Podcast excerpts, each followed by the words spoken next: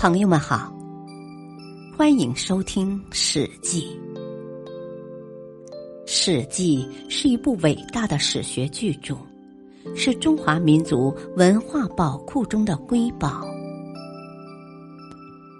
原著：西汉史学家、文学家司马迁。播讲：汉乐。三环逐国君。下，后昭伯抓住机会，赶紧去见臧昭伯。两人同病相怜，大骂季平子不讲道理，横行霸道。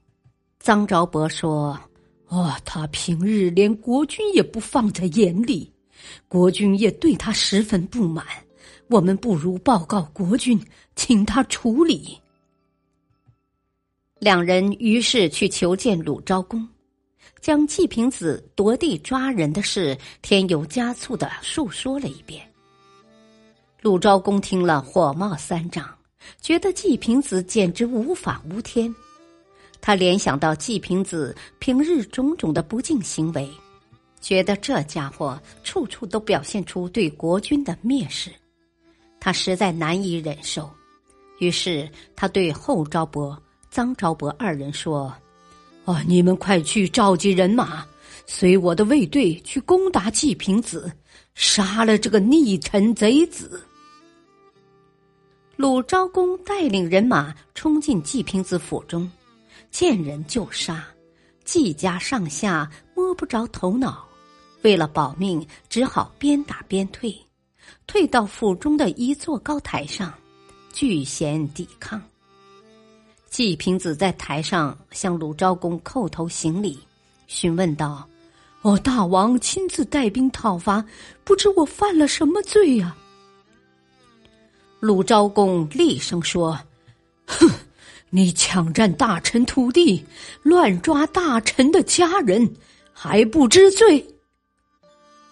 季平子恳求说：“啊，我纵然有罪，还不至于处死。”请让我搬出都城安家。昭公说：“不行。”哦，请让我流放外地。不行。啊，请让我流亡他国。不行。鲁昭公的态度十分坚决，季平子眼看逃生无望，只好率家兵拼命抵抗，双方相持不下。大臣子家子劝鲁昭公说：“哦，大王答应让他去流亡吧。我季家几代在鲁国掌权，党羽心腹遍布全国。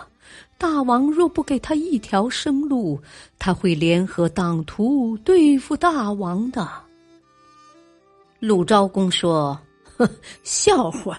我不信我堂堂国君对付不了一个臣子。”鲁国朝廷上，孟孙氏、叔孙氏、季孙氏及季平子家三家大夫联络有亲，结为一帮，把持鲁国大权。季平子被围后，孟孙氏、叔孙氏两家立即做出反应。叔孙氏紧急召集家臣商议，家臣立对众人说。我季家存在或毁灭，哪一样对我们有利？大家齐声回答：“没有了季家，也就没有了苏孙家。”叔孙氏的人马立即迅速出动救援季家。孟孙氏家的人也正在商议此事。后昭伯赶来传达鲁昭公的旨意。要孟孙世家出兵协助，后昭伯的话还没说完，季平子的使者已赶到。季家使者说：“啊，季孙氏、叔孙氏两家军队内外夹攻，已打败鲁昭公了，请孟孙世家出兵相助，彻底消灭鲁昭公的残部。”孟孙氏家的当家人孟一子听了大喜。下令杀了后昭伯，然后出兵攻打鲁昭公。三家大夫的军队人多势众，全歼了鲁昭公的军队。鲁昭公带着少数亲信落荒而逃，直奔齐国。齐景公对鲁昭公说：“哦，我给您两万五千户人家和土地，您就在齐国定居吧。”鲁昭公本想答应。